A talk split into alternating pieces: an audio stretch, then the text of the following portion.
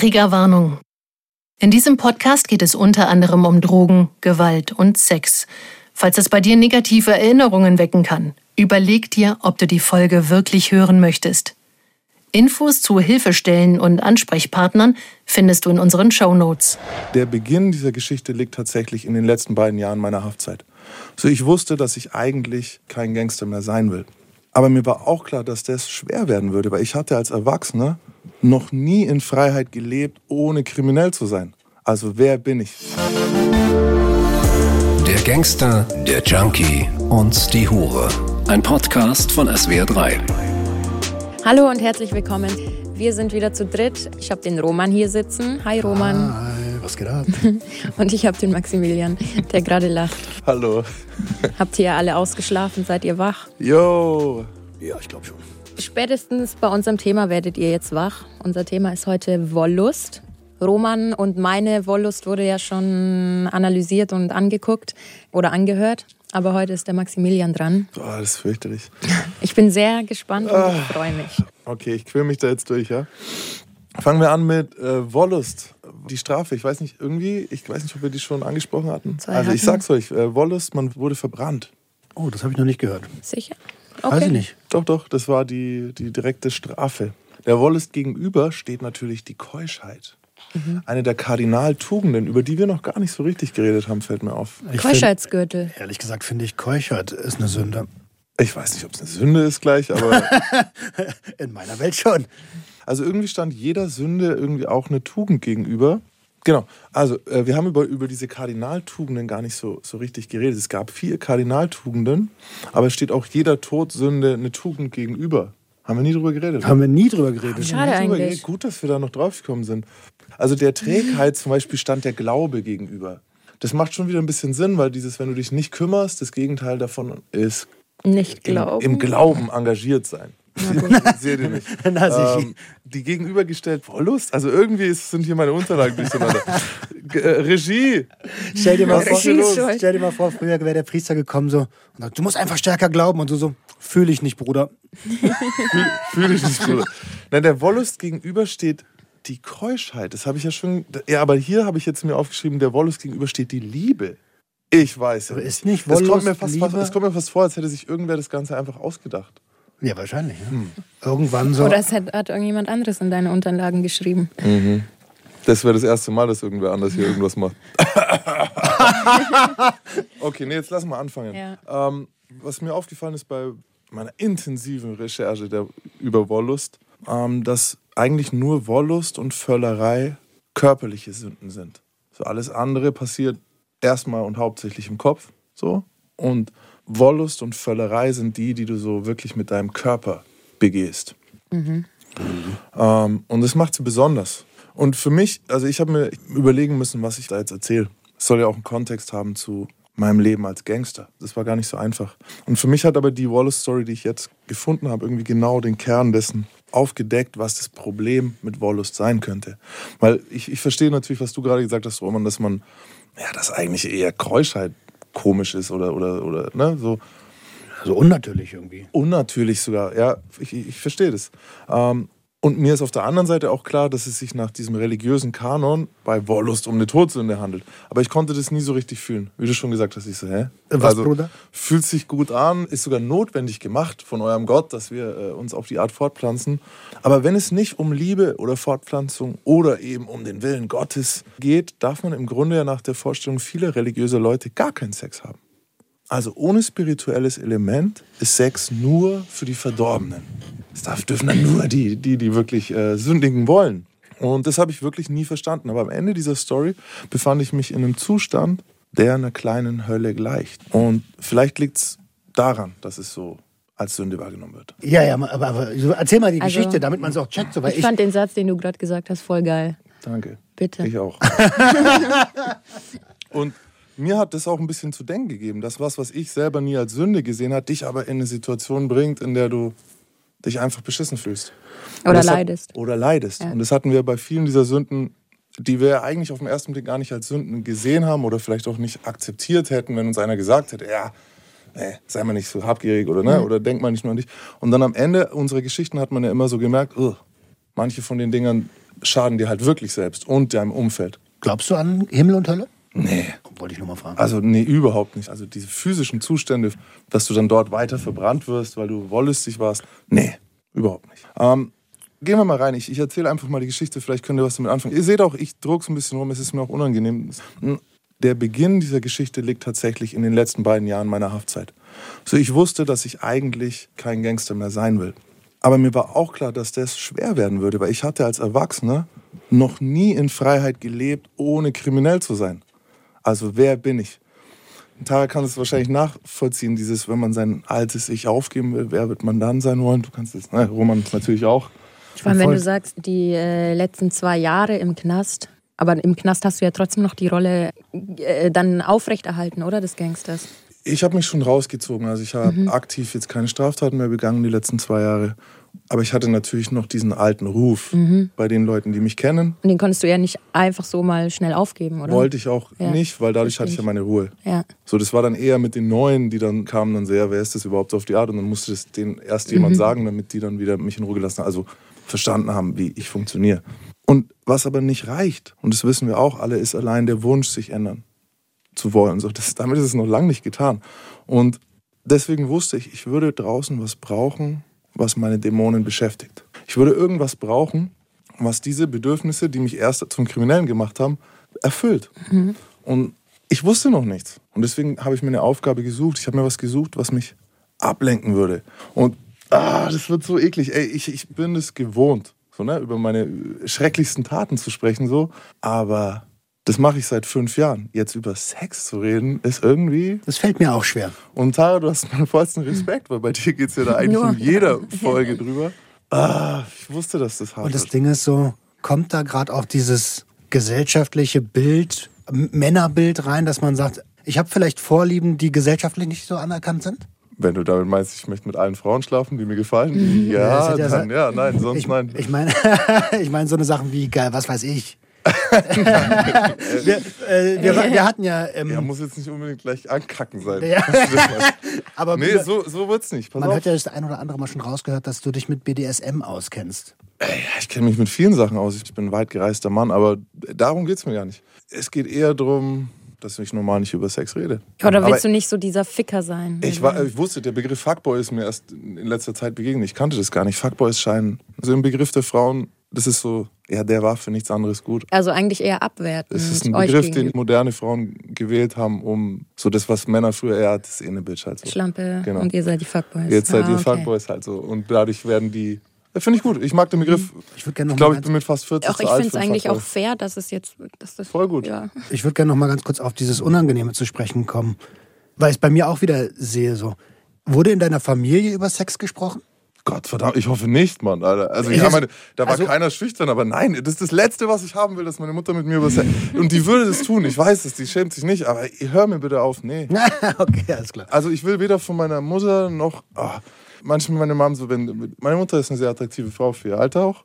Und manchmal ist dann so, hey, guck mal, das Kleid. Und dann sie sich oder was. Denk ich mir, was willst du jetzt von mir? Dass ich sage, wow, super attraktiv. Nee, danke, ich möchte das gerne getrennt haben. Zu Hause. Das ist, ich, Guck ich mal, der nicht. Jeans, die passt mir voll gut und so. Und das, das geh weg. Ich möchte das nicht. ja, aber weg. ich, die Frage ist natürlich. Und, Und meine Schwester ich, soll auch weggehen. da, bin, da bin ich ja genauso, so, weißt du? Aber jetzt, wo du das so gesagt hast, denke ich mir dauernd, wie das wohl für meinen Vater ist. So, wenn, wenn ich ihm irgendwas von meinem Job erzähle. Der will das nicht hören, halt Der will das nicht. hören. Also ich sag dir, egal Oh wie Gott. cool er ist, ich glaube, er hat jetzt keinen Bock, sich das anzuhören. Aber es, äh, es bleibt ihm ja selbst überlassen auch. Also Ich bin von Pornos aufgeklärt worden. Und zwar falsch. Also, was sieht man denn in Pornos? Das, keine Nur Ahnung, bestimmte- mehr gesehen.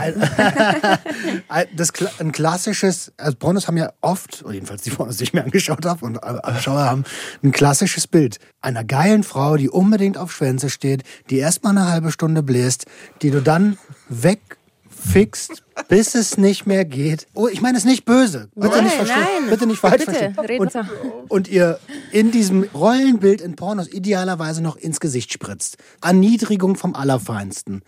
Und das ist einfach falsch. Als ich die ersten Male mit echten Frauen geschlafen habe, habe ich gelernt, Ja. oha, Es ist das ist komplett anders. Und das meine ich mit falsch. ah, voll ins Auge. Kannst du mal aufhören, Mann? Also meinst du Du eigentlich, ähm, wenn sich auch Jugendliche und so Pornos anschauen, denken die genau so wie da? Dann läuft es auch im Real Life. So muss ich es machen, weil sonst bin ich kein krasser Ficker. Und die Frau mag es nur, wenn du es so machst. Ja, ja, das Weil ist im Porno mag sie es ja. Und es ist totaler Schwachsinn. ja. Ja, klar. Auf der einen Seite hast du recht, ähm, auf der anderen Seite, ich glaube, die meisten Menschen können schon unterscheiden zwischen Film und Realität. So, Aber doch nicht mit. Aber nicht, acht, nicht neun, so mit zehn. Meint ihr nicht? 13. Also nicht mit nicht, in, nicht. nicht in nicht ja, aber die sollen auch mit Alter. 10 keine Pornos schauen. Also, Aber du hast doch gerade gesagt, wenn sie ein Handy haben, dann. ah, ja. Ja, siehst du, du bist gleich mit dem Alter von 8 eingestiegen. Ich habe jetzt gesagt 13. Ja, weil, weil wahrscheinlich, weil Jungs, sobald die ein Telefon in die Hand kriegen, gucken die nach einem es gab bei uns keine Telefone, aber Eben. es gab andere Sachen. Wir waren zu. Gott, wie unangenehm. Aber wir, ich sag dir jetzt mal, wie gross Jungs sind. Du gehst zu dem Kumpel nach Hause, bei dem die Mutter alleinerziehend und in der Arbeit ist. Und dann schaust du dort Pornos. Und dann hockst du zu fünft in einem Zimmer und guckst Pornos. Und irgendwann kommt einer von den Jungs halt mit einem Ständer ums Eck und ist dann, der erste, ist dann der Erste, der irgendwie an sich rumspielt und dann sind alle anderen noch so, ah, okay. Und dann irgendwann haben alle Ständer. Und das ist so, das geht recht schnell. Das habe ich nicht gemacht. Echt? Das habe ich nicht gemacht. Ja, äh, es ist, also es gab immer einen, bei dem alle da sitzen. Ich sage jetzt nicht, das, dass alle. aber das stimmt, das stimmt, so, ne? das stimmt. Also, aber ich meine auch schon bevor man überhaupt wusste, wo, wo, warum man sich das anschaut, so wirklich. Ey, das das meine ich. stimmt. weißt du, Aber, du sitzt äh, zu fünf so da. zu unserer Zeit waren es noch so VHS-Kassetten oder Hefte. Eben, so, weißt du? VHS-Kassetten, ja, Heft, klar. da standen wir auf dem Schulhof und in, in so einem Kreis und haben uns so ein Pornoheft rumgereicht. Mir hat mal eine Therapeutin erzählt, Heiße dass sie ähm, ihren Sohn in sehr jungem Alter dabei äh, erwischt, in Anführungszeichen hat, ähm, dass er Pornos geschaut hat. Ähm, oder die hat es irgendwie am Computer entdeckt oder irgendwie sowas. Und dann hat sie sich mit ihrem Sohn hingesetzt. Oh nein. ja. ja. nein, Und ähm, Was ist das mit der Frau? woll- wollte das dann mit ihm anschauen. Oh! Ja. Ja, und unter dem Aspekt kann ich verstehen, dass du sagst, pff, ich will das Da selber. hast du es. Nein, die ist, das ist, also wirklich, ich kenne auch viele, bestimmt zwei Handvoll Therapeutinnen. Und, also sorry, ja. Nein, man, ich- das ist voll Das beschämend. ist die schrecklichste Idee, Ja. aber ich kann mir tatsächlich bei vielen von denen vorstellen, dass sie denken, dass es eine gute Idee ist. So, äh, nein, nein, ist es nicht. Ist es nicht. Also schreibt uns gerne, Jungs, wenn ihr das Mhm. anders seht, aber ich spreche jetzt mal für, für mich. Bitte nicht, bitte tut ihm das nicht an halt. Und also wenn ich jetzt schon sage, Mütter sollten sich keine Pornos mit ihren Söhnen anschauen, dann gehe ich sogar noch einen Schritt weiter. Andersrum, Väter sollten sich auf gar keinen Fall Pornos mit ihren Töchtern anschauen. Bitte nicht. Und ist es schwer zu kapieren oder was? Jeder, also jeder, der das anders sieht, ist es überhaupt, ist es schon, das grenzt an Missbrauch, was sie da gemacht hat. Du schaust doch nicht mit deinem minderjährigen Kind einen Porno an. Ja, das war ja mit einem anderen Hinter... Also das war ja nicht in dem Ding, komm. Sohn, wir gucken uns Geht das nicht. jetzt an. Ey, und ich bin echt nicht prüde, geht nicht. Geht nicht. also, äh, äh, Ich finde es auch grenzüberschreitend und sehr beschämend, vor allem in dem Alter Jetzt halt. müsste man an der Stelle fragen, welches Bild von Porno? Ist das ein Aufklärungs... Es gibt ja auch Aufklärungsfilme, die du in der Schule sie auch wollte mit sehen, was er angeschaut hat. Ja gut, das... Ja, gut. Das geht Nein, sie gar- wollte ihn einfach, glaube ich, beschämen. Nee, ich Ja, glaub, Und ihm zeigen, okay, Junge, schau dir sowas an, ich schau mit. Ja, genau, so Mann, im. Sinne von, aha, du bist, du denkst, Frauen sollten sowas machen Genau. und so, dann gucken wir mal zu. Na, Ja. Hör auf, die, die hatten einen Nee, Schlag, das, die das Alte, ist die wieder... kannst die Polizei Ach so, ich bin voll naiv. Ich habe gedacht, sie will ihnen erklären, was da passiert. Nein, die Nein, geht nein, seinen nein, Browserverlauf durch. Die geht Nein. seinen Browser, die sagt, das schaust du an? Ja. So, Oha. ja, nein, Mann. Und äh, andersrum, wenn, wenn, wenn das ein Arzt und eine Tochter gewesen wäre, man, dann hätte es die Polizei Guck mal, wenn, ja, wenn das ein Vater gewesen wäre, wäre schon wieder direkt schlimmer gewesen. Das ist so schlimm, das ist beides schlimm. Äh, Genau, ich finde es auch beides schlimm. Ja, und stimmt. aber an der Stelle können wir ja auch nochmal sagen, nicht nur Jungs gucken Pornos, ne? Äh, nee, ich habe auch äh, Pornos angeschaut. Natürlich habe ich mir das angeguckt. Im jugendlichen Alter. Keine Ahnung, wie alt war ich? Zwölf oder 13? Habe mir das auch Was reingezogen. denkt man sich? Also wir denken uns Ich, cool. ich habe mir damals gedacht, äh, das will ich alles nicht. Äh, ich will nie Sex haben. ja, Mann. Das ist doch, ja, ja. dann das ist der denken Frauen halt auch, scheiße, ich muss so sein. Richtig, natürlich. Und scheiße, so läuft's mal. Boah, das wird oh nee, heftig. ich will nie Sex haben. Mit acht Männern, oh Mann. uh, okay. Muss das Oh sein? nein. Egal, lass uns nicht. Alles, was wir jetzt sagen, kann gegen uns verwendet werden. Ich, ich kriege eh nie wieder einen Job. Aber jetzt lass uns mal äh, zu deiner Story kommen oder zu deiner Ja, Wollust. jeder, Max. der jetzt noch Du da drückst ist, dich ist schon wieder. Nicht. Leute, jeder von euch, der jetzt noch zuhört, ihr habt eh, mit euch stimmt was nicht. Ah, also, Im positiven Sinne. okay, also ich merke, ich habe mir echt in meine Notizen hab ich mir geschrieben, schneid euch an, jetzt wird's cringe. Aber ich glaube, das hätte ich schon lange vorher sagen sollen. ähm, okay, das ist jetzt echt ein bisschen unangenehm, wenn man das so. Aber ich stelle mir jetzt einfach vor, wir sind nur wir drei. Pass auf. Okay. Also ich habe mir damals im Knast vorgenommen, dass ich nach meiner Entlassung ein Playboy werde. Und ich habe euch das jetzt schon mal erzählt. Ich habe nie zuvor ein Mädchen in der Bar angesprochen. Ich habe nie zuvor irgendwie in einem Café eine Frau angesprochen. Also ich war immer viel zu beschäftigt, ein Gangster zu sein oder in meinen kleinen Phasen, wie jetzt auf einem Goa-Festival oder so, habe ich auch keine Frauen angesprochen. So, da habe ich nämlich äh, mich abgeschossen. Das hört nicht in der Mit Lage Drogen. dazu. Da war ich gar. Hallo, äh, so Feuerzeug. So, äh, nein. ähm, und ihr erinnert euch vielleicht an meine Neidfolge. So, ich war da nie unbeschwert. So, wenn ich Mädchen irgendwie eine Gruppe Mädchen und da war ich sogar eher neidisch. Und ich wollte das jetzt erleben. Und was ich getan habe, und ihr kennt mich jetzt schon ein bisschen, das passt sehr gut zu meiner ganzen zwanghaften Art. Ich habe mich nämlich zwei Jahre lang darauf vorbereitet. Knast noch. Im Knast. Ich habe angefangen, Bücher übers Flirten zu lesen, darüber, was Frauen mögen und was nicht.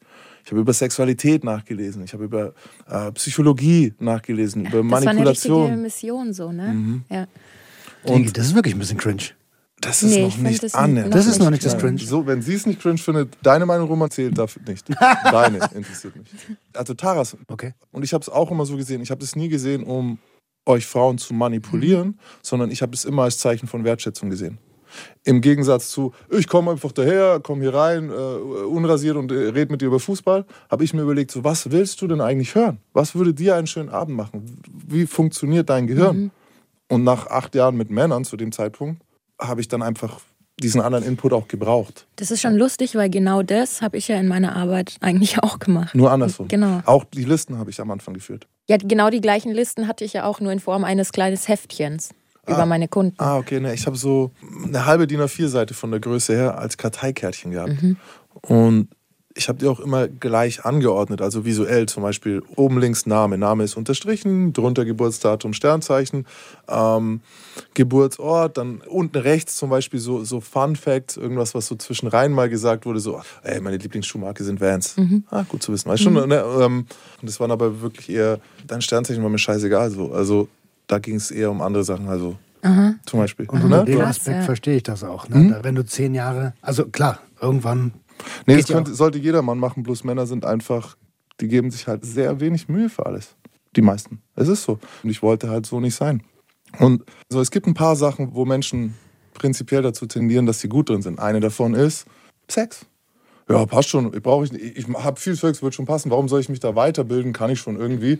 Ähm, bei Leichtathletik würdest du das nie sagen. Du würdest nie so rangehen. Bei Fußball auch nicht. Du würdest nie nur Fußball spielen. Du trainierst auch Freistöße. Du Okay. trainierst gewisse Situationen, wenn du gut werden willst im Fußball. Du kannst nicht einfach nur spielen und dann ne, und denken, du bist gut. Aber wenn du das Roman, damit du? Ja, ich nicke. vergleichst, Okay, gut. Ja, ich nicke. also so Fußball und sowas ist ja was, ähm, da misst man sich ja mit anderen. Mhm. Misst du dich dann auch mit anderen? Also, das ist so oder ist es dieses, boah, ich, ich will der sein? Das ist der so mein eigener Anspruch. Ich, Fußball habe ich jetzt genommen, weil ich weiß, dass Roman Fußball spielt. Es wäre ja eher zum Beispiel Paartanz. So, ne? Dass ich sage, äh, ich komme jetzt einfach und, und, und, kann tanzen. Nein, ich muss es trainieren. Und wenn ich noch besser Ja, werden will, denke ja. ich vielleicht sogar über Musik nach, denke über Takt nach. Vielleicht gebe ich mir sogar die Geschichte der Tänze, damit ich verstehe, wo der das erste Mal getanzt wurde. Einfach nur so, weil ich so bin. Ich bin ein zwanghafter Typ, ich möchte mich da auskennen, rechts und links. Und zusammen mit den Skills, die ich von der Straße hatte, also dass ich sowieso aufmerksam bin, dass ich Leute lesen kann, dass ich ne, ein bisschen edgy bin in vielen Dingen, ähm, war mein Game am Ende stark. So, sehr stark. Und ich habe mir Regeln gegeben, das ist mir in den zwei Jahren schon aufgefallen. Ich wollte nicht rauskommen und um jeden Preis Sex haben, sondern ich wollte das auf eine gewisse Art machen. Und ich habe mir drei feste Regeln gegeben. Die erste war nicht lügen. Und damit meine ich jetzt nicht, da ging es jetzt nicht darum, dass ich meinen echten Namen sage, sondern da ging es darum, ich wollte kein Gefühl erfinden. Also ich hätte dir nie gesagt, und ich schaue Tara an, äh, ich hätte dir nie gesagt, ich liebe dich. Nur weil ich weiß, dass du mit mir ins Bett gehst, wenn ich das sage. Hätte ich nie gemacht so. Das zweite war kein Geld ausgeben. Also ich hätte dich nicht bezahlt. Mein Limit war da so ein Abendessen. Dass man gesagt, hey, Abendessen zahle ich gerne. Oder, oder vielleicht auch ein Kaffee oder so. Ne? Also d- d- dieses bisschen, aber nicht, dass ich sage, Ah, okay, ich lade uns nach. Für die Dienstleistung Das, direkt, ja. das ganz klar nicht. Ja. Und auch nicht, komm, wir fliegen mit einem Hubschrauber nach Paris. Ja. Weil das wollte ich auch nicht. Oder hier Mhm. ist ein Ring oder was. Nein, nein. Für mich klingt das nach ganz normalen Regeln im Umgang mit Menschen. Daran habe ich mich orientiert. Okay, cool. Also, ähm, ich, Guck mal, das ist ich für bin die dich ganze Zeit in normal. der Denke ja, ja. drin, so weißt du? Na, Das jetzt- ist auch schön, dass das für dich normal ist. Aber ähm, ich habe ja auch mal in der Folge gesagt, dass super viele Männer der Meinung sind, sie können mit Geld alles kaufen. Und das ist ja nicht nur in meinem früheren Job so, sondern auch Und- draußen so. im Flirten wird sehr, sehr viel gelogen. Also Mhm. das ne, Flirten ist ja nochmal eine Extremform von Umgang zwischen Menschen. Und die dritte Regel, die ich mir vorgenommen hatte, war, ich lasse niemanden schlechter zurück, als ich ihn gefunden habe. Die ist ein bisschen komplexer, aber die führt dazu, dass ich zum Beispiel, ne, wenn ich merke, dass jetzt, wenn ich weitermache, wenn ich dir noch näher komme und ich dich dabei verletzen würde, dass ich da schon bremse, bevor Mhm. ich den Schritt mache. Und wenn ich merke, dass ich, wenn ich mich jetzt zurückziehe, du dich schlechter fühlst, als bevor du mich getroffen hast, dass ich da noch bleibe. Also ich habe mir selbst eine Verantwortung gegeben. Mhm. Ähm, ich hab, das ist die Regel, die ich nicht immer geschafft habe. Das ist aber sehr respektvoll. Dann hast du auch sehr auf die Signale, Körpersprache und das Ganze geachtet. Ich ne? habe nichts anderes gemacht. Ich meine, ich, ich kam ja auch vom Pokerspielen, ich kam von der Straße so, ich musste lesen, ob mich jemand in dem Raum töten will, so. Also kann ich auch mitkriegen, ob du mich magst oder nicht. Ja. Und das Ganze funktionierte hervorragend, um meine Dämonen beschäftigt zu halten. Das war spannend, das ist fordernd, das ist irgendwie verrückt. Fordernd, ja, Mann. Es ist ein Geheimnis, weil du gehst nicht rum und sagst, ey, ich bin gerade auf so einer Ja. Mission, das bleibt bei dir. Ähm, und es ist super zeitintensiv. Ich finde es spannend, dass du das Wort gefunden gewählt hast. Das impliziert ja, dass du suchend warst. Immer, immer, immer, immer suchender Mensch gewesen. Wie wäre es denn eigentlich zum Beispiel gewesen, wenn ich diejenige gewesen wäre, die dich manipuliert? Wenn ich das gemerkt hätte, so dass du solche Mechanismen anwendest, Ja. Ich hätte gesagt, ey, brauchst du nicht so viel Mühe geben, um mich ins Bett zu kriegen. Halt wirklich, das, das kannst du einfacher haben. Nee, ähm, ich weiß, worauf du ansprichst. Also ich glaube, eine Frau, die selbst so offensiv vorgeht und vielleicht auch verführerisch ist und so, und wenn die dann auf so einen Mann trifft, im ersten Moment, Frauen sollten ein paar Vorsichtsmaßnahmen so im Kopf haben. Die reagieren dann vielleicht auf so einen Mann, dass das kurz anspringt, so, oh, oh okay, bist du gefährlich. Ähm, das habe ich andersrum nicht. Also weil die Frau für dich ja keine Gefahr So- darstellen kann. Jetzt, wo du es sagst, weil du sagst, keine Gefahr darstellen kann, ähm, ich musste, hm, wie kann ich das sagen, ohne dass es sexistisch klingt? Sag's halt erstmal, vielleicht finde Okay, ich ja ne. ähm, ich musste nicht auf gefährlich im körperlichen Sinne Mhm. oder, oder dass es mich physisch verletzt, ich musste auf verrückt aufpassen. Also ich musste ein Mhm. Also verrückt... Psycho. Psycho, ich Ja. brauchte den Psychoradar. Ja. Zum Beispiel, wir hatten... Ich Das war habe jetzt bei, gar nicht meinen- sexistisch. bei meinen Eltern, danke. Wie gesagt, ich habe bei meinen Eltern da irgendwie gewohnt und mein Stiefvater war immer im Garten gehockt in der Früh und ich bin manchmal in den Garten hoch mit einer kompletten One-Night-Stand. Also mein Stiefvater saß da und hat halt geraucht. Oh, das darf ich nicht sagen. Meine Mutter weiß nicht, dass der raucht. Okay, alle wissen wir, dass der raucht. Wir wissen alle, dass der raucht. Die Mama weiß auch, dass er raucht. Sorry, Papst. Aber ist ja schon lange her. Er Wahrscheinlich hat er seitdem keine mehr geraucht.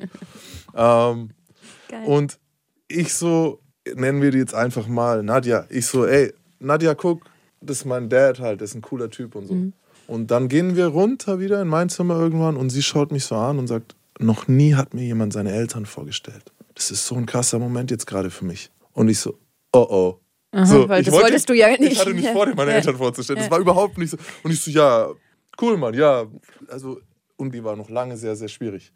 So, und durch, Anhänglich. Durch, anhänglich. Ja, die hätte mich geheiratet, wenn ich sie heiraten hätte wollen Okay. an dem Tag. Ja. Und dann hatte ich diese Regel 3. Ich darf sie jetzt nicht verlassen, wo sie gerade irre ist. Weil? Und Regel 3 hieß, ich lasse niemanden schlechter zurück, als ich ihn gefunden habe.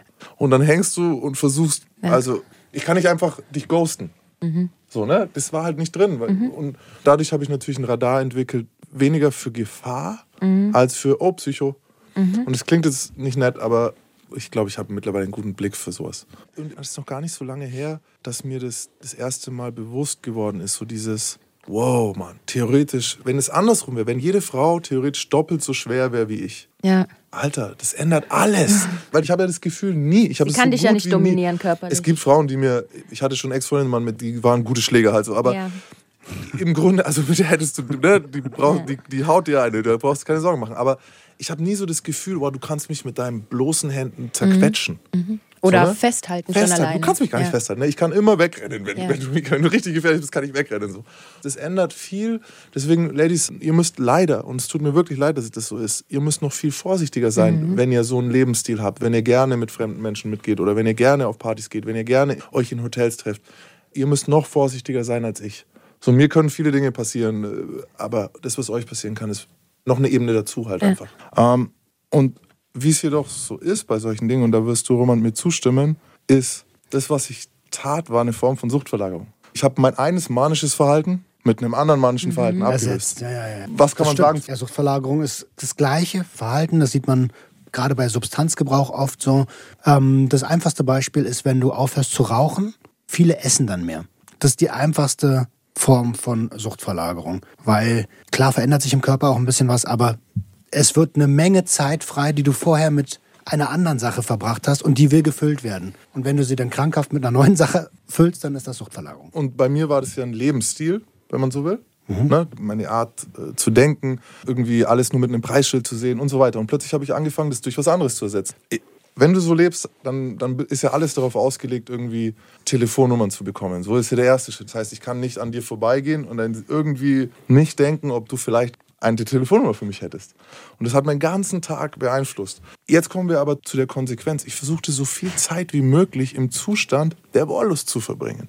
Das heißt, um das zu erreichen, hatte ich oft andere Frauen. Und ich sagte jeder neuen Bekanntschaft auch immer gleich so irgendwie dieses, ey, ich bin kein Typ für Beziehungen, so, ne, ich brauche meine Freiheit. Das war die, einer der ersten drei Sätze beim Hallo damit du gleich weißt, woran du bist. Worauf man sich einlässt. Worauf ja. du dich einlässt. Das bleibt sozusagen deine Entscheidung. Ich minimiere das Risiko, dir zu schaden. Und mir fiel es mega leicht, neue Bekanntschaften zu machen. Und du gibst die Verantwortung ja auch ab. ab. Genau. Tatsächlich. Ja. So, ich habe dann zwar weiter darauf aufgepasst, dass ich nicht reinfalle auf jemanden, der, der denkt, ah, ich sage jetzt ja, aber eigentlich will ich eine mhm. Beziehung. Das ist auch passiert. Mhm. Aber im Endeffekt löse ich mich schon mal so ein bisschen von der Verantwortung. Richtig, das ist ja dann nicht dein. Du bist dann schon ein bisschen selber schuld, wenn du nicht aufpasst. Aber ja. das, trotzdem, Regel 3 greift weiter. Mhm. Ähm, und nebenbei baut sich so eine Art Freund, Freundeskreis auf. Also es gibt eine große Szene an Menschen, deren Hobby Sex ist. Das heißt, ich hatte Freundschaften plus, wie man das heute nennt. So, ich hatte einfach Affären, die gerne Sex hatten. Und am Ende war ich eigentlich jedes Wochenende auf irgendeiner Party eingeladen, auf der es um Sex ging. Mhm was ich davor mir nicht mal vorstellen konnte, so dass es sowas gibt halt. Leute, die sich einfach treffen irgendwo, ne? Und um jetzt zu dem Wochenende zu kommen, ja, an dem ich gespürt habe, zu was Wollust führen kann, warum ich jetzt verstanden habe, dass es halt in diese Kategorie der Sünden fällt.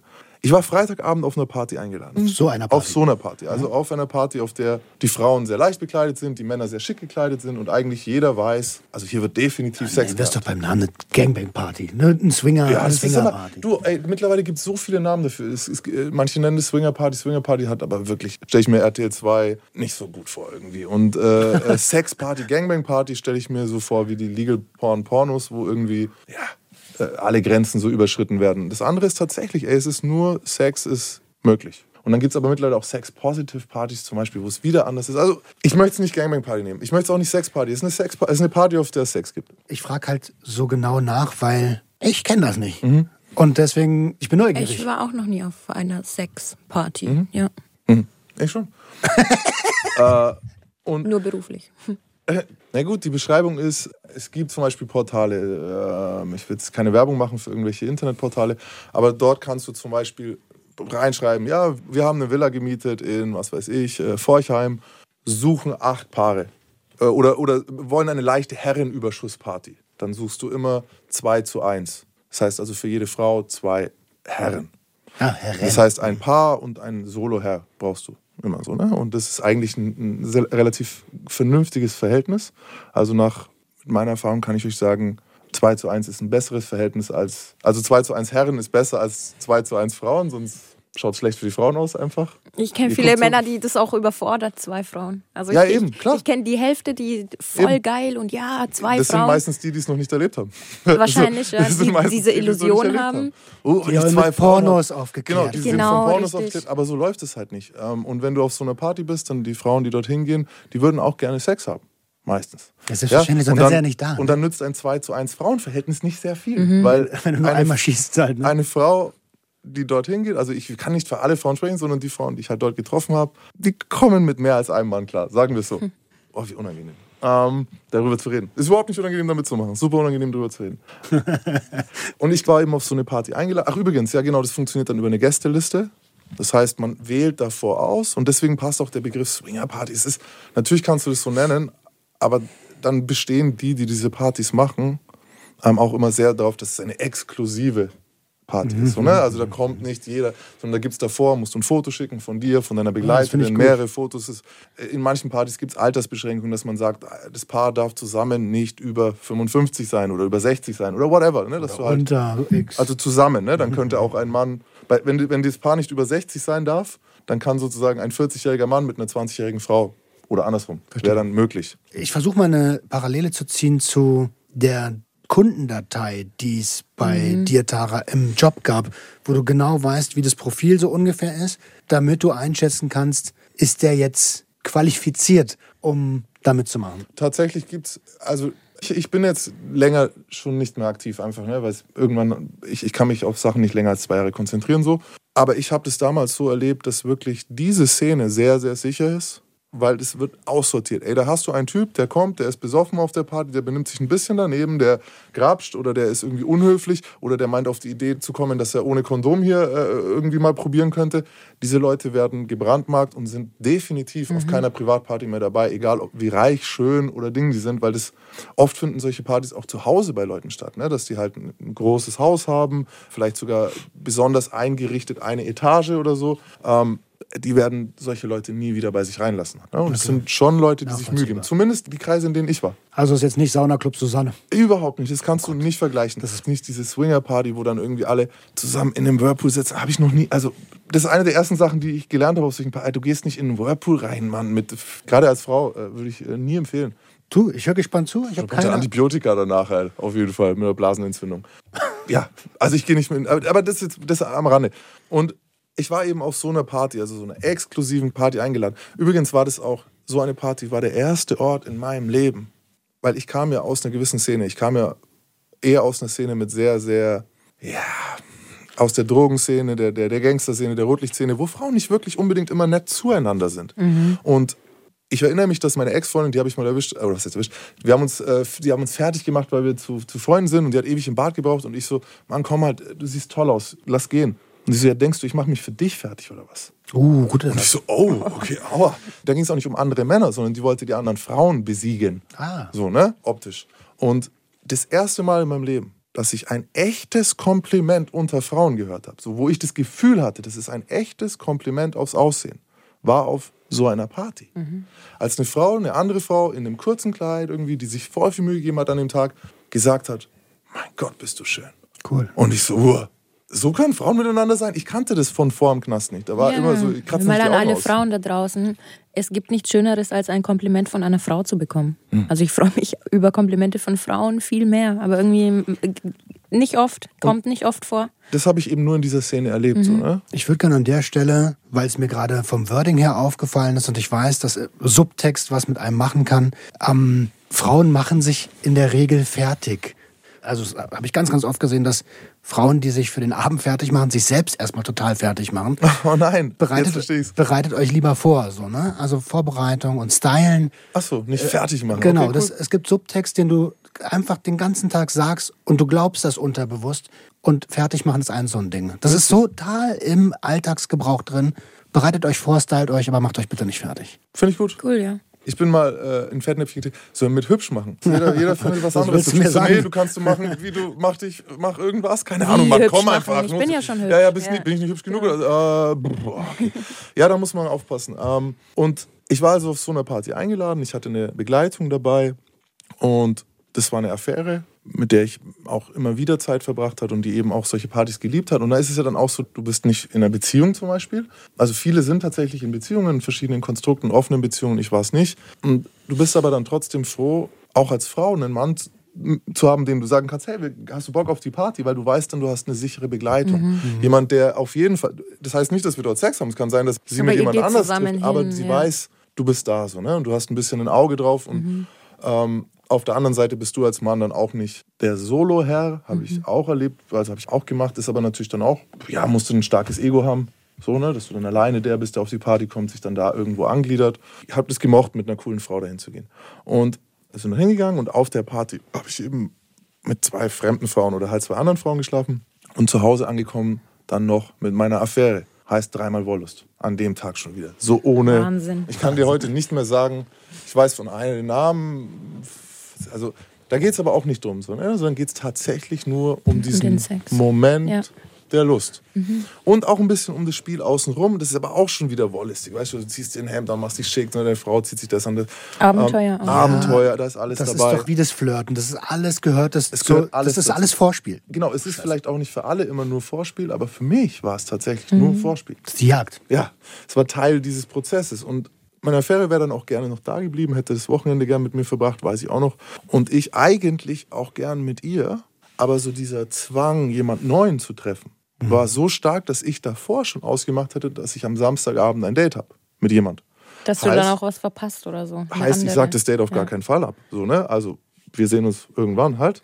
Und dieser Drang, mit jemand anderem dann zu schlafen, war halt viel stärker, als mit einem Vertrauten einen gemeinsamen Fernsehabend zu machen. Wollust stand für mich im Zentrum und nicht das Pflegen einer Freundschaft. Und hier zeigt sich dieser Aspekt der Suchtverlagerung ziemlich deutlich. Ne? Wegen Yes. diesem Kick, ne? Der sucht Yes. den Kick. Du suchst. Obwohl du eigentlich, ich war fertig, ich bin müde, Mann. Du hast äh, viel Sex in der Nacht davor und du bist eigentlich so, ey, aber Netflix wäre nicht schlecht. Und geht aber nicht.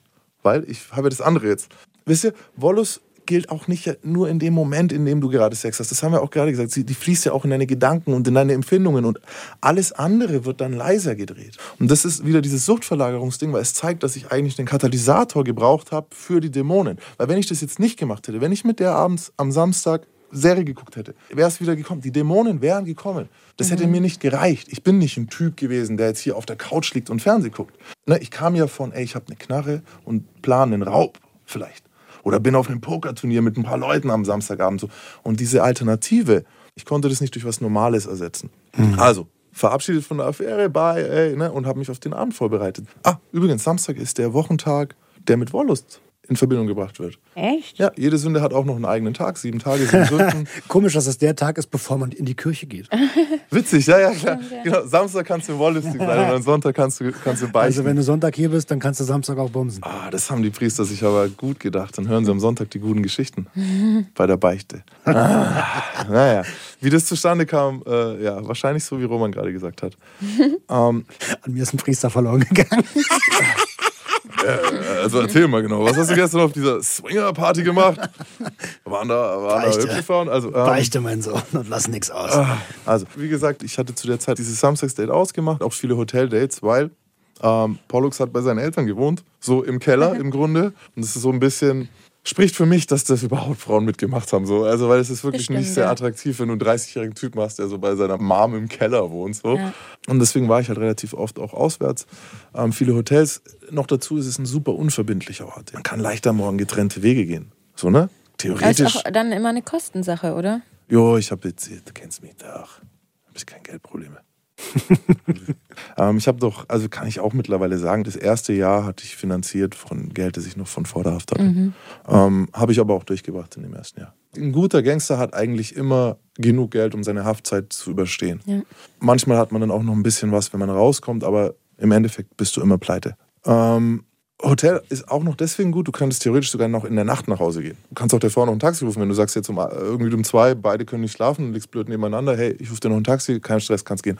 Oder selber gehen. Oder alternativ kannst du gleich gemütlich gemeinsam frühstücken am nächsten Morgen und dann getrennte Wege gehen. Also Hotels haben schon was für solche Dates. Ist ja auch eine schöne Location. Schöne Location, immer ein bisschen woanders. Ich habe auch immer geguckt, dass schöne Hotels sind. Und jetzt pass auf, Sonntag ruft mich, also Sonntag früh dann nach Hause gegangen, eigentlich total zerstört mittlerweile. Und dann ruft mich Sonntag Nach der Party. Nach, Ja. Mhm. nach, der, nach dem Date, nach dem Hoteldate am Samstag. Ach so. Das ist schon nach zwei. Ja. Das war jetzt ein Date nur mit einer Frau, auf die ich mich konzentriert hatte. Das auch ein klassisches Date war, wo ich noch nicht mal wusste, ob die am Schluss mit ins Hotel geht. Mhm. So, ne, schönen Abend gehabt, äh, Nürnberg. Äh, ach, sorry, Ladies, wenn ihr das jetzt hört, wenn es euch verletzt. Aber ich hatte so eine Route, die ich bei Dates in Nürnberg immer gegangen bin. Ich habe das damals nicht verletzend gemeint, sondern ich wusste, das ist eine gute Strecke zu laufen nach dem Abendessen, weil ich wusste, ich kenne diese Sehenswürdigkeit, die ist geil. Wenn ich dir dazu was erzähle, dich dann am Arm nehme und wir uns umdrehen, dann kommt der Blick zum Beispiel auf den Kettensteg in Nürnberg. Und du so, und dann stehst du und siehst den Steg und dann sag ich, ja, guck mal, da kommen so und so viel Liter Wasser jede Sekunde runter. Denkt man gar nicht, oder? Wenn du jetzt hier reinspuckst, ist es in fünf Minuten entführt. Boom. Also, und in dem Moment, Ich weiß. Weißt du? Ja. Ich meine, bei unserem ersten Treffen, Tara, Ja. ich gehe auch in Hamburg keinen zufälligen Weg oder so, Mhm. ja? Also, ich will ja, dass du dich da wohlfühlst und dass das alles passt. Du hast mir doch auch voll von diesem Brunnen. Sowas, ich, ich kenne, ich kenne, ich bin halt einfach ein schwieriger. Ne, aber ich kenne ich kenn auch abgesehen davon, ich mag viele Sehenswürdigkeiten, aber diese Route war tatsächlich immer gleich. So, ne, weil ich wusste, das ist ein guter Weg, um bis zu dem Punkt, dann an dem Punkt zu sein, wo ich zum Beispiel deine Hand nehmen kann. Hat es dir auch äh, Sicherheit gegeben, wenn du dann Sachen öfters, also so. Routine, definitiv. Und insofern auch wieder, ich sehe das nicht, ich weiß, jetzt sind bestimmt Frauen da und auch Männer, die sich denken, ja, das ist doch scheiße, das ist doch irgendwie wie Lügen oder bla. Nein, es ist nichts.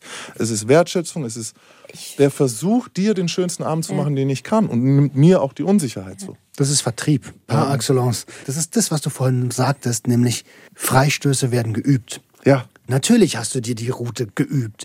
Du hast den ganzen Weg lang verkauft. Aber mich. Und gleichzeitig Ja, ja, bin ich aber. bin Ohne ich Geld aber, dafür zu nehmen. Gleichzeitig bin ich aber erstens durch diese Regeln, die ich mir selber gegeben habe, komplett bei dir.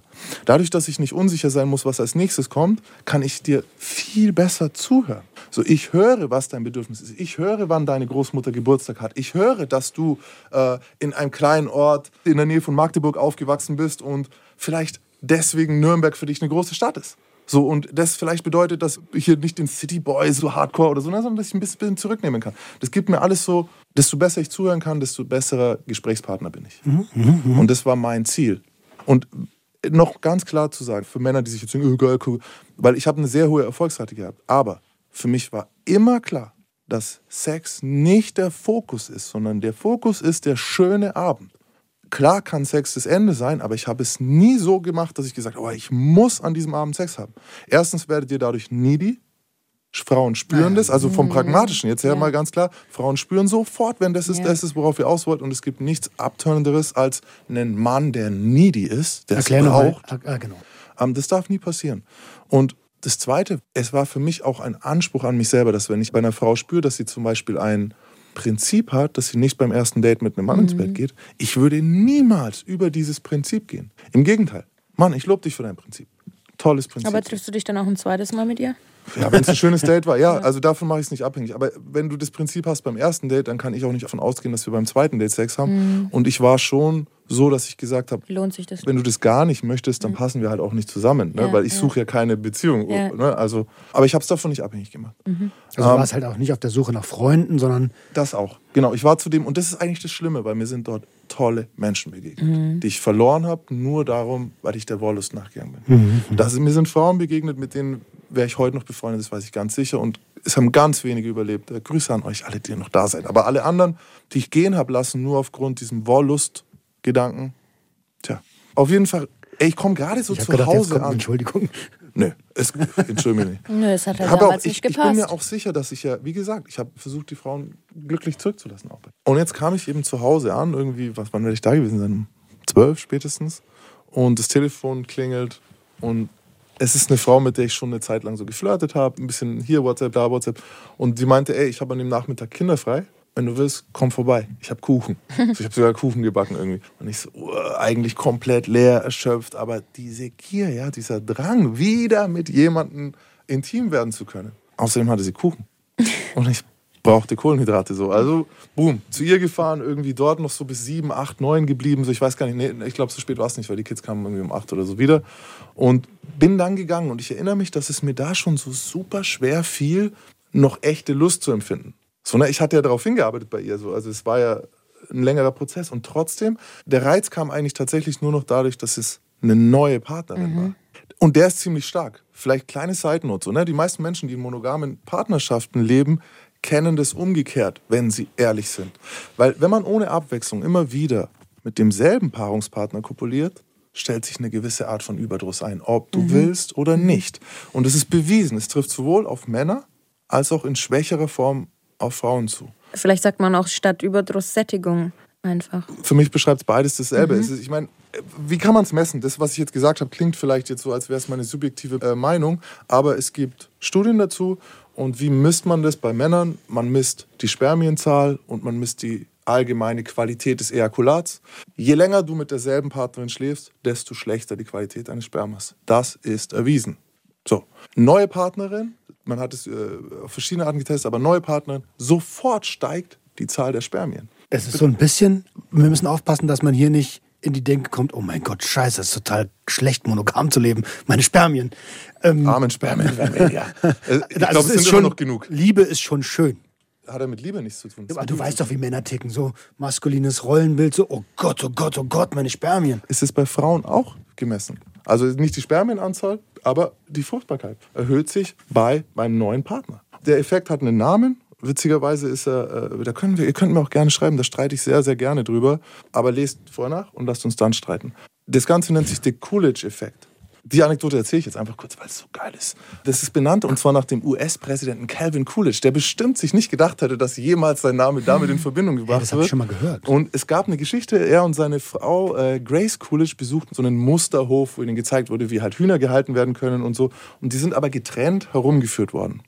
Und als sie gerade so darüber staunte, dass in dem Hühnerstall nur ein einziger Hahn ist. Sie so, oh, das ist ja aber schon irgendwie komisch. Da erklärte man ihr, der Hahn vollzieht den Paarungsakt Dutzende Male am Tag. Und dann hat sie gesagt, oh, erzählen Sie das mal meinem Mann. Oha. Und am selben Tag ist dann der Reporter so zu, ja, das und das hat ihre Frau gesagt. Und er hat gefragt, jedes Mal mit derselben Henne? Nee, jedes Mal mit einer anderen. Und darauf sagte Coolidge, Erzählen Sie das mal meiner das Frau. meiner Frau. Und äh, deswegen, keine Ahnung, wer, welcher Witzbold das äh, Coolidge-Effekt genannt hat. Ähm, es ist Biologie. Was das bedeutet, kann jeder für sich selbst klären. Was ich damals machte, war aber genau das Gegenteil. Ich hatte jeden Tag eine neue Reite. Manchmal mehrere verschiedene am Tag. Und das soll nicht als Beispiel für positive Effekte der Wollust verstanden werden, weil ich hatte an dem Wochenende mindestens mit fünf Frauen so geschlafen. Und als ich irgendwann zu Hause angekommen bin und allein war, als meine Gedanken zurückkamen, die Dämonen sich genauso stark wieder meldeten, was habe ich gemacht? Weitergemacht. Ich schaltete einen Porno ein. Masturbiert. Original. Ich sitze da und gucke mir ein Porno an. Und ich habe das ganze Wochenende gevögelt und es war jedes Mal für sich cool gewesen. Aber als ich dann jetzt so da saß, alleine im Keller in meiner Mom und so billig Porno schaute, ist mir so bewusst geworden, wie es nichts bedeutet hat. Und wie es auch keinen Effekt hatte, außer diese Sekunde der Wollust. Das war Und die kurze Befriedigung. die sehr, sehr kurze Befriedigung. Und den Zustand der Wollust jagen zu wollen, was wir vorher gesagt haben, die Jagd so nach dem, ist ein idiotisches Unterfangen meiner Meinung nach, weil man, er entgleitet einem immer gerade. Man kann ihn nie halten. Weißt du, was das gut zeigt? Hm? Die Das- Jagd nach dem ersten. Genau so. Ja. Ähm, das wird ja oft miteinander verglichen, Yes. dass alle Menschen schon mal einen Serotoninüberschuss hatten oder der, der erste Orgasmus ist quasi wie der erste Drogenkonsum. In dem Moment checkst du, ach krass, ich kann was machen und fühle mich dann besser. Und im Prinzip ist das same, same zum, zum Jetzt gerade check ich es erst. Ich habe ja, ähm, äh, vor kurzem mit jemandem äh, mich getroffen im Frankfurter Bahnhofsviertel, ein Interview geführt und so, der halt gesagt hat, er hat mit 13 mit Crystal Meth angefangen und ist jetzt irgendwie seit 23 Jahren, sieben Jahre lang Meth, danach Crack, Heroin und so weiter. Und er sagt heute, und ich habe immer das von Junkies gehört, aber nie gecheckt. Und er so, ich bin heute noch bei jedem Konsum auf der Jagd nach diesem ersten Mal Meth. Und er hat dann irgendwie mit 15, 16 das Spritzen angefangen.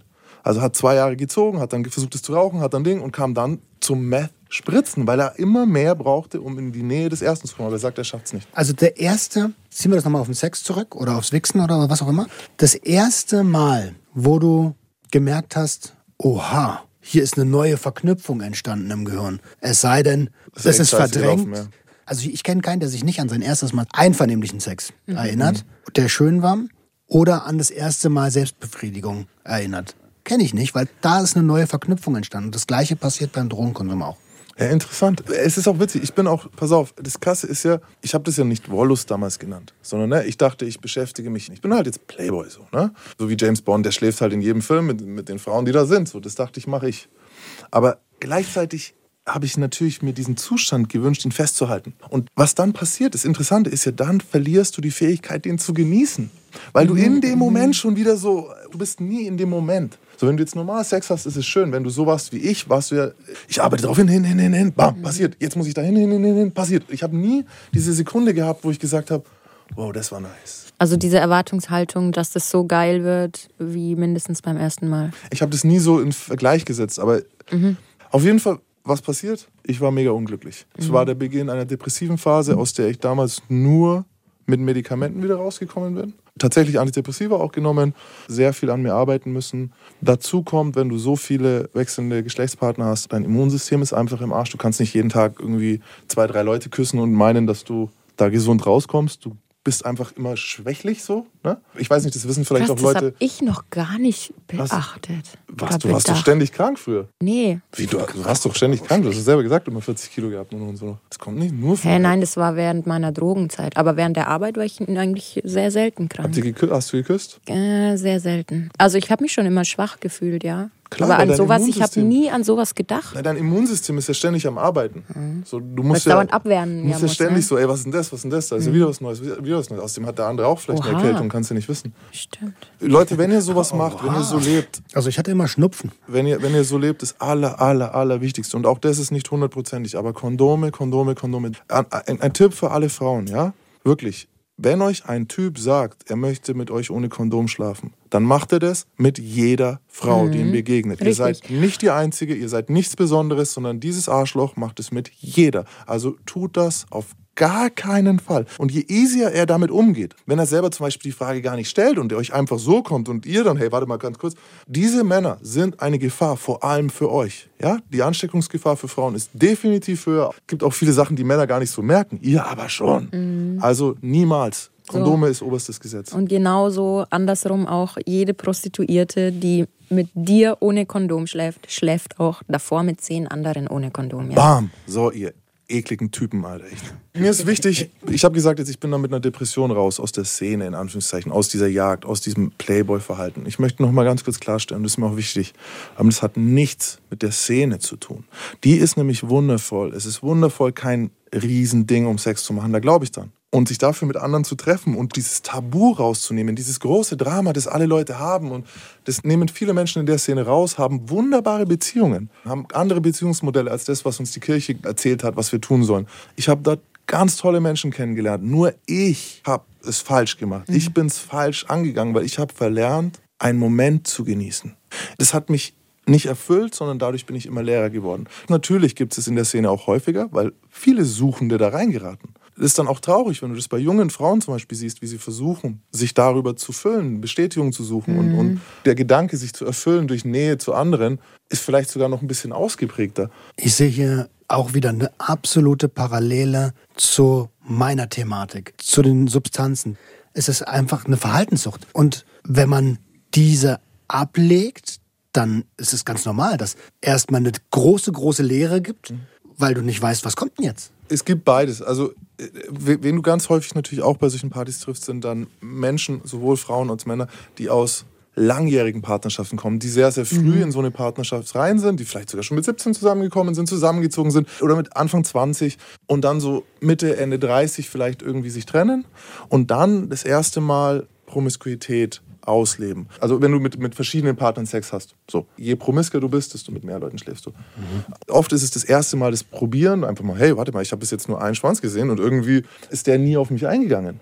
Und plötzlich versuche ich mal zu gucken. Und bei manchen entstehen wunderbare neue Beziehungen, bei manchen entstehen Fetische, von denen sie vorher nicht gewusst hatten, dass sie die brauchen, weil der andere Partner das eben nicht erfüllt hat. Und manche finden wie ich diese Leere. Und es sind oft die, die sich halt da was anderes dann erhofft haben. Da siehst du aber auch mal wieder in meiner Denke, wie einfach Männer gestrickt sind. Ne? Meine letzte Frau war rothaarig, jetzt suche ich mir eine blonde oder eine schwarzhaarige. So. Das ist so total einfach. Das ist ganz, ganz oft so. Das, glaube ich, muss ich rausstellen. Das hörte die Frau, glaube ich, nicht sehr gerne. Ja, aber es ist tatsächlich oft so. Die hat mich verletzt. Ach so meinst du es? Ich nehme dir wieder eine rothaarige. Wieder eine Ja, das ist ja, total okay, das ist simpel süß. und dumm, Nein, aber das- es doch, das ist ticken wirklich viele so. Das ist niedlich. Das passt vielleicht nicht in die Episode, aber es ist üblich. Schickt uns gern eure Erfahrungen. Ich glaube, die Gesellschaft ist da auch ein bisschen im Wandel. Monogamie war das einzige Bild, das akzeptiert war. Alle anderen waren irgendwie, bei Männern ging es noch eher, aber irgendwie war es trotzdem äh, nicht gern gesehen. Und wir sind da vielleicht auch noch in den Kinderschuhen, wie wir umgehen mit sowas. Weil wie eine monogame Beziehung zu leben ist, das hat uns Walt Disney schon als Kinder erzählt. So, du bist jetzt Jasmin und Aladdin und die sind jetzt für immer zusammen. Dabei war Aladdin davor voll der Playboy, den alle Frauen am Markt gut fanden. Der guckt jetzt keine mehr von denen jemals an. So ist Walt Disney. Also die Realität ist, ist ja eine andere. Ich kann dir die Zahl geben, am Tag 230.000 Besuche bei Prostituierten in Deutschland. Jeden einzelnen Tag. Ja, das war ja bei mir genauso. Also bei mir waren es ja auch verheiratete Männer, Männer mit Kindern oder was weiß ich, wo die Frau gar nichts davon weiß. Also das passiert, ne? Ja. Die sind ja auch zu mir gekommen, weil sie bei mir das erwartet oder gesucht haben, was sie zu Hause nicht bekommen haben. Oder ein Teil davon. Also äh, gerade in langjährigen monogamen Beziehungen wird, wie du schon gesagt hast, das Sexualleben auch weniger irgendwann mit der Zeit. Ja, oder zum Beispiel so wie du gesagt hast, Fetische, die sie daheim nicht ausleben können. Oft sind es auch ganz normale Wünsche einfach, die sie sich aber nicht trauen, halt mit ihrem Partner zu besprechen. Was auch oft daran liegt, dass der Partner halt Nein sagen würde. Was ja Oder auch, so, ja. Was ja auch Legitim ist. Ich glaube, diese Vorstellung, dass mein Partner mir jedes meiner Bedürfnisse erfüllen muss, danke an die Kirche, weil das ist Schwachsinn, weil die haben uns da reingedrückt, dass wir sagen, das ist jetzt mein Partner, mit dem ich verheiratet und alles, was der mir nicht erfüllt, darf ich nie erleben. Und manchmal sind es Sachen, die kannst du nicht erfüllen. Wir hatten letztes Mal schon über extreme Dinge geredet. So, ne, wenn jetzt jemand, was du gesagt hast, jemand tatsächlich was Extremes will, was hallo, bei besten Willen, ich finde das nicht sexy, ich möchte das nicht tun. Aber wieso heißt es gleichzeitig, Dass wir das dann nicht überhaupt- gar nicht darf, Genau, ne? vielleicht passen wir von unseren Hobbys zusammen, von unserer Kindererziehung zusammen. Vielleicht haben wir denselben Humor, vielleicht haben wir dieselben Freunde, Mhm. vielleicht äh, ergänzen sich unsere Jobs, vielleicht bin ich einfach gern mit dir zusammen, nur ich möchte dir nicht auf die Brust kacken. So, wie, wieso ist das der Trennungsgrund? So, Mhm. wieso haben wir gesagt, Monogamie heißt, du darfst das nie irgendwo anders suchen? Also ich bin So. Walt Disney ganz dankbar, ehrlich gesagt. Original Hat doch auch bestimmt auch viel was mit Besitzergreifung zu tun, oder? Ich bin schon bei Charme. Max, dass das Rollenbilder sind, die uns einfach eingetrichtert wurden. Ob das jetzt von Walt Disney oder von der Kirche ist, sei mal dahingestellt. Aber wir wachsen alle so auf. Wenn du heiratest, dann sind alle Schmerzen weg. Irgendwann kommt dein Prinz auf dem Pferd und bla und blub und Rhabarber. Und so wachsen wir alle auf. Ja, ich glaube, das ist trotzdem schon auch so mit Besitzergreifen so, nur ich darf und ich darf keine anfassen. Ist ein Grund für Monogamie, natürlich. Nur da muss man halt ein bisschen realistisch vielleicht auch sein. Wie gesagt, sie kommen ja zu dir. Was will ich? Will ich, dass mein Partner mich also belügt? Und da vielleicht auch nochmal, so ein Mann wie, wie jetzt ich, ja, wenn euch jemand anflirtet, schaut euren Partner jetzt an. Wenn ihr den kennengelernt habt, weil er flirty mit euch war, weil er die ersten Schritte gemacht hat, weil er euch erobert hat vielleicht und ihr mit ihm gespielt habt und zusammen so zusammengekommen ist, was glaubt ihr? Das war das letzte Mal, dass er das in seinem Leben getan hat? Ja, und das war auch das letzte Mal, dass du so Oder ein und Spiel ihr, ihr, erleben ihr habt das letzte Mal gespielt? Ihr habt, das ist doch, ihr hört schon, aber ich will jetzt da gar nicht tiefer reingehen heute. Ähm, wenn sich jetzt jemand fragt, was hat diese Geschichte mit meinem Gangsterleben zu tun? Ich sagte damals, es ist die Katharsis dafür, meine Angst nicht spüren zu müssen, wer ich sein kann, wenn ich kein Gangster mehr bin. Und das hat geklappt damals. Wir haben schon viel zu. Ich hatte zu der Zeit noch eine Waffe. Ich war einen Schritt nur davon entfernt. Es kamen zu der Zeit schon Angebote, unter anderem von den Italienern. Ich wurde eingeladen auf einen Urlaub nach Italien wieder. Ich war in Süditalien. Es hieß, es gab wieder Vorschläge. Ähm, ihr müsst verstehen, die organisierte Kriminalität oder die unorganisierte Kriminalität, in der ich war, da gibt es etwas, das ist so dieses Anfüttern. Im Andersrum machen das Zuhälter mit, mit, mit Prostituierten, dieses Anfüttern, ein bisschen anwerben, so Ding. Ne? Man, man fährt mit dir mit dem schicksten Auto mal in Urlaub und erst dann gibst du mir Geld. So, und so machen die das auch. Weißt du, du wirst eingeladen nach Italien, haben mir alles bezahlt, dann waren wir dort in dem Kaufhaus, kaufst dir einen Anzug, kaufst dir das. Plötzlich kriegst du wieder Sachen geschenkt. Und dann gerade an so einer Stelle, wo der mir ein Auto schenken wollte, ist, bin, ist es mir bewusst geworden. Ich so, oh, bald kommt die Frage, was kriege ich dafür zurück? So an der Phase war das. So, ich war kurz davor, wieder abzurutschen. Also es hat für mich funktioniert, mich der Wollust hinzugeben. Hat ähnliche Bedürfnisse befriedigt. Siehst du mal, dann war es ja was Gutes eigentlich. Yes. ne? Es war spannend. Ich wusste am Morgen noch nicht, wo ich am Abend schlafe. Es war abenteuerlich, es war aufregend, es war Und du hast keinen emotional anderen Leuten wehgetan. Ich habe versucht, niemandem weh Oder zu so. tun. Ähm, auch noch eins der Bedürfnisse, die ich immer hatte. Ich war anders als andere. Ich konnte mich abheben dadurch. So, ne? Ich war nicht so irgendwie dieser 9-to-5-Typ, der ich ja nie sein wollte. So, ähm, mir hat es Du bist nicht norm also Ich bin nicht normal. norm normal Genau. im Sinne von langweilig. Sagen wir es nochmal anders. Ich konnte mich besonders fühlen. Ja. Und ich war ausgelastet. So, ich habe nebenher noch Sport gemacht, weil ich wollte in Form sein. Ich war total erschöpft ständig. Und ich wäre in der Zeit definitiv rückfällig geworden, ohne das. Aber es ist halt wie bei jeder Suchtverlagerung. Es ist nicht umsonst. Du zahlst einen Preis. Das war meine Phase der Wollust. So, und ich bin eigentlich so ein strukturierter Typ und ich, ich, äh, ich, ich arbeite eigentlich lieber, als in, in, auf einer Party zu sein oder so. Aber ähm, ja, so weit bin ich damals rausgesprungen. Naja, diese Partys waren ja in Anführungsstrichen Arbeit. Du hast Ja, auf eine Ja, Sache ja. hingearbeitet. Das ist ja das mit unseren Grundbedürfnissen, die wir alle drei haben und die wir, wo unsere Antreib, inneren Antreiber sitzen. Diese Bedürfnisse sind immer noch da. Nur weil wir sie nicht mehr mit den alten Sachen machen, heißt es nicht, dass es nicht jetzt vielleicht immer noch Oder dass es laute gestillt Stimme ist gibt. oder sowas. Also diese antreibenden Kräfte in uns sind ja immer noch da. So. Erklär doch mal dem, dem Hörer und der Hörerin vielleicht, welchen Preis du dann gezahlt hast. Ähm, ich kann es, glaube ich, mit einem. Ich, ich bin so ein Nerd, Alter. Ich kann es mit einem Sprichwort gut sagen. Der Wollustgarten steht voll feuriger Blüten, aber sie tragen keine Früchte. Der Preis war, ich habe meine Zeit gegeben, ich habe meine Kraft gegeben, ich habe meine Aufmerksamkeit, mein, ich habe alles gegeben, was ich hatte. Und habe am Schluss nichts auf meinem Konto gehabt. Nur kurz immer, ne? Ja, aber das ist auch so wirklich. äh, Du, du, Das ist halt dann wieder weg auch. Flop.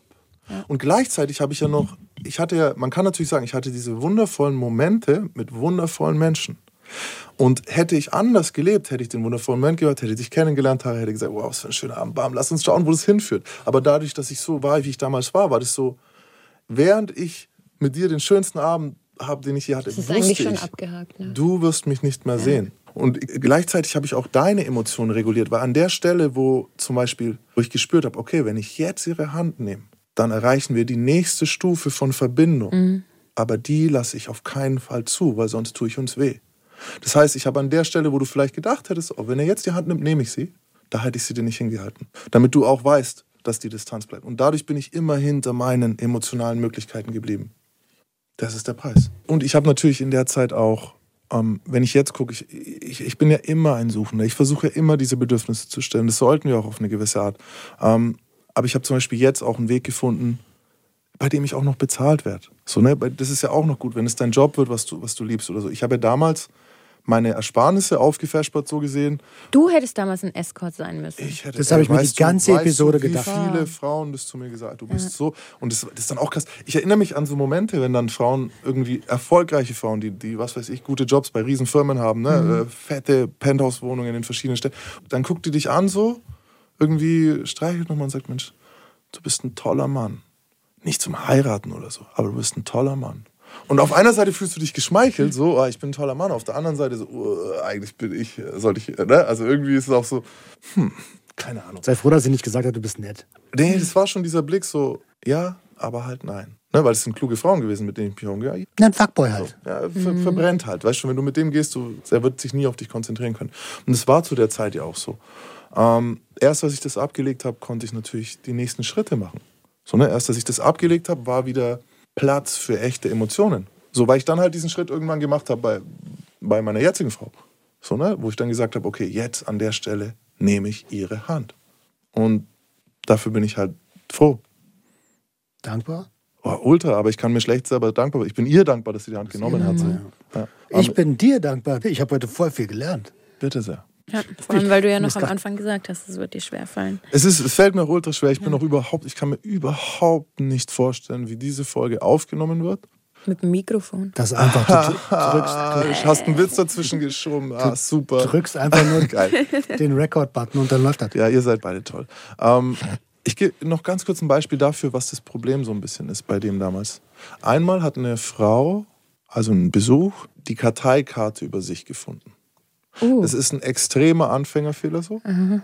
Und ich bilde mir im Nachhinein sogar ein, ich kann euch nicht mehr genau sagen, als hätte ich sogar vielleicht gewollt, dass sie es rausfindet, mhm. dass ich mal eine Möglichkeit habe, mit jemandem, also zu sehen, wie ein Mensch, weil ihr, ihr, ihr kennt mich ja.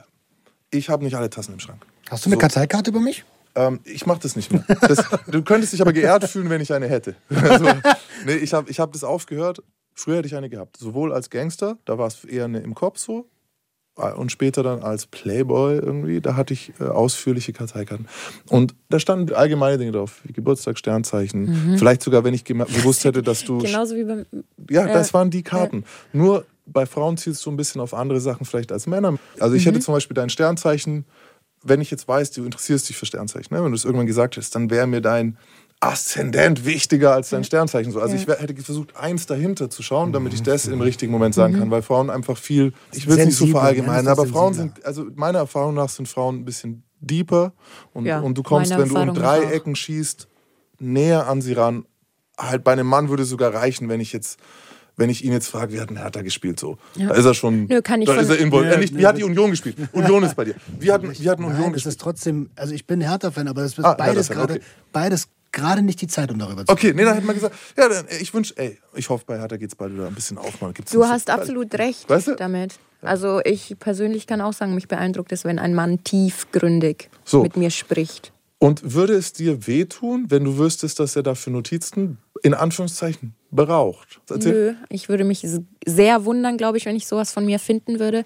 Aber ich fände es dann irgendwie süß, weil es steckt ja dahinter der Wille, ähm, dass du dich bemühen willst. Voll, so, voll ist doch voll süß halt. Darf ich ganz einen Kuss von An der Stelle fragen, was ist denn, wenn du noch die anderen zehn Karteikarten ah, findest? Ah, oh. In, ja, dann wäre ich es.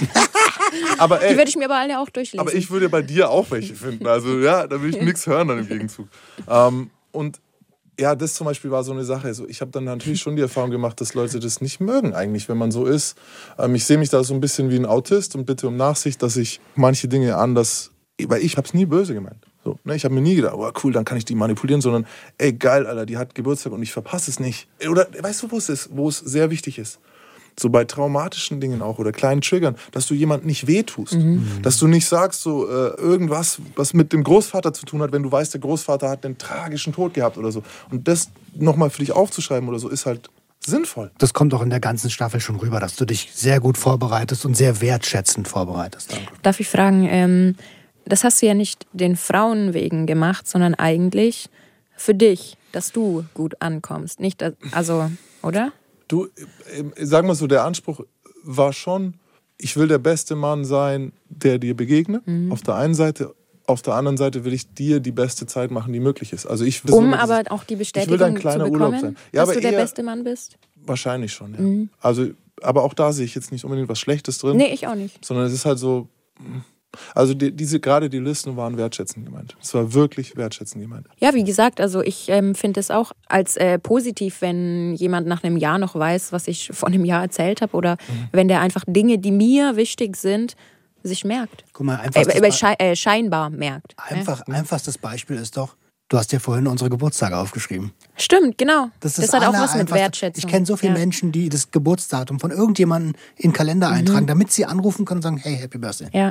Und die Grenze ist natürlich fließend so. Ich habe bei der Vorbereitung natürlich gemerkt, also es gibt eine Szene sogar dafür, das ist so diese Pickup-Szene, von der ich mich auch ganz stark distanziere, weil in der Pickup-Szene geht es wirklich primär darum, Frauen zu manipulieren. Ja, was ist denn ja. die Pickup-Szene? Ist es, ich genau, kenne nur die KitKat-Szene. Äh, oh, das ist eine ähnliche. Also die KitKat ist eine berühmte Fetischparty, aber die meinst du jetzt gerade nicht, ne? Achso, ich, ja, nee, ich meine ich mein die, ich mein die Süßigkeiten-Szene. Oh, nee, äh, äh, Pickup-Szene ist... ähm, Im Grunde geht es, einer der ersten größeren war Neil Strauss, der hat Bücher geschrieben ähm, darüber, wie du, also Pickup Frauen, Frauen auf, aufreißen. Ja. Aufreißen. Aufreißen. Aufreißen. Pickup okay. ist wahrscheinlich aufreißen, die Übersetzung. Also äh, äh, sowohl Pickup äh, hat was mit Sex zu tun, als auch mit Süßigkeit, als auch KitKat. In Berlin war ich vor kurzem, das ist jetzt ein Testzentrum gewesen die ganze Zeit. War sehr verwunderlich. Du gehst in den KitKat-Club und kriegst dann eine Nadel reingedonnert. Ich so, ja, hier, Vorsicht. Ja. An den Masken hat sich nichts geändert. Ähm, äh, nicht eine Nadel, kriegst was in, Ja, genau. und ich, ich grenze mich stark ab von der Pickup-Szene. Ich, ich, ich glaube, also das Schlimme ist ja an der ganzen Sache, oder das, was, glaube ich, die Leute auch immer, warum es eine negative Emotion in vielen Menschen weckt. Ähm, es zeigt nämlich über einen selbst, dass man sehr leicht auf manche Dinge reinfällt. Und wenn jemand es mit einer negativen Intention macht, und das zeigt auch die Pickup-Szene, dann endet es eben blöd. Das einfachste Beispiel für sowas, was in der Pickup-Szene gepredigt wird, ist sowas wie Reziprozität. Reziprozität ist, ein Impuls, der in uns Menschen verankert ist, evolutionär verankert ist, der eine der Gründe ist, warum wir als Gesellschaft funktionieren. Und zwar besagt es, du ich schenkst mir was, aber ich, gut, dass du sagst. ich möchte dir was zurückgeben. So, ne? Also, es ist die einfachste Version davon. Ich bekomme was von jemandem und in mir entsteht der Impuls, der hat mir was Gutes getan. Ich würde dem auch gerne was Gutes tun. Und ich weiß, viele Menschen sagen, ja, habe ich nicht, habe ich nicht. Habt ihr alle. Wenn ihr es nicht habt, seid ihr komplette Psychopathen. Also, vielleicht ein Beispiel. Mhm. Du hältst mir die Tür auf, bei der nächsten Tür gucke ich, dass ich sie dir aufhalte. Zum Beispiel. Das es ist Reziprozität. Es gibt es in tausend Formen. Und der billigste Trick davon war schon immer, ich kaufe dir einen Drink, dafür gibst du mir ein bisschen Zeit. Das war schon immer ein fürchterlicher Move, der aber beim Flirten irgendwie so verwendet wurde. So. Und deswegen lehnen auch viele Frauen das ab. So, Alter, ich will nichts von dir zu Getränk gekauft haben, oder? Weil sonst muss ich ja in Gegenleistung kommen. So, ja. sagt ja keiner. Es gibt ja kein Gesetz, das sagt ja. nur, weil der den Drink, du könntest ihn nehmen und dich umdrehen. Und gehen, ja. ja. Aber ist irgendwie komisch, das zu machen. Also wenn man den Drink annimmt, würde man dem auch ein bisschen Zeit so. Das jetzt habe ich nicht gesagt, dass ihr müsst, aber es, ne? Und das nennt sich Reziprozität. Darauf reagieren wir alle. Wenn jemand das geschickt zu spielen weiß, reagieren wir. Mhm. Und, und, und das wissen diese Pickup-Artists, die haben sehr, sehr viele aus diesen Strategien übernommen, um Frauen eben oder auch andersrum, um Männer eben, wie, wie es, wie es eine, vielleicht mhm. eine, eine, eine, Prostituierte macht, mhm. zu manipulieren. Ich würde aber gerne an der Stelle auch nochmal sagen, dass Reziprozität nicht per se schlechte Überhaupt nicht. Manipulation. Sag ja, deswegen funktioniert ja unsere Gesellschaft. Ist ja auch gut. Der nächste ist eine ganz starke, den die Leute vergessen und dann höre ich auch auf, dass wir dazu tendieren, Menschen zu glauben. Das ist so krass und eigentlich jetzt auch wieder gerade wir verbrannten hier an dem Tisch, wo wir immer denken so nee, nee, wir sind ja die verbranntesten die von allen. Ja, aber wenn dir jemand seinen Namen sagt, mhm erwartest du automatisch, dass das sein verdammter Name ist. Und das, das ist das billigste Beispiel. Ja, Jemand kommt, den du nicht kennst, weil deswegen sagt er dir seinen Namen. Ja. Und du gehst davon aus, der mhm. heißt Oliver. Und so, das ist ein sehr gutes Beispiel dafür, wie leicht wir zu manipulieren sind und wie viel es gibt, so was um uns herum passiert, was wir nicht bewusst wahrnehmen. Mhm. Und es gibt dort wirklich eine Szene, die, die das einsetzt, versucht einzusetzen im Negativen.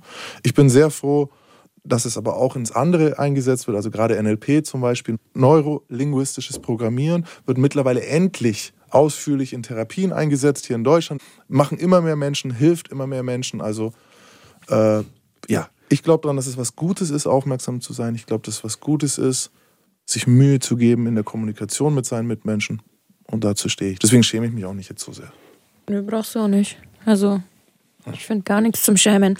Ähm, Schließe mich an. Ja, wie siehst du es? Ähm, siehst du die Wollust als Sünde an? Ähm, Oder so, wie du es damals ja. gehandhabt hast? Also, ich sage, Wollust definitiv Sünde, nein. Mhm. Ähm, das ist eine der Sünden, wo ich wirklich Nein sage. Aber, und das ist ein großes Aber, meine Geschichte hat ganz klar gezeigt, dass wenn man sich 24-7, mhm. also wirklich 24 Stunden, sieben Tage die Woche, nur mit Fleischeslust auseinandersetzt, man selbst am Ende leer und unglücklich ist.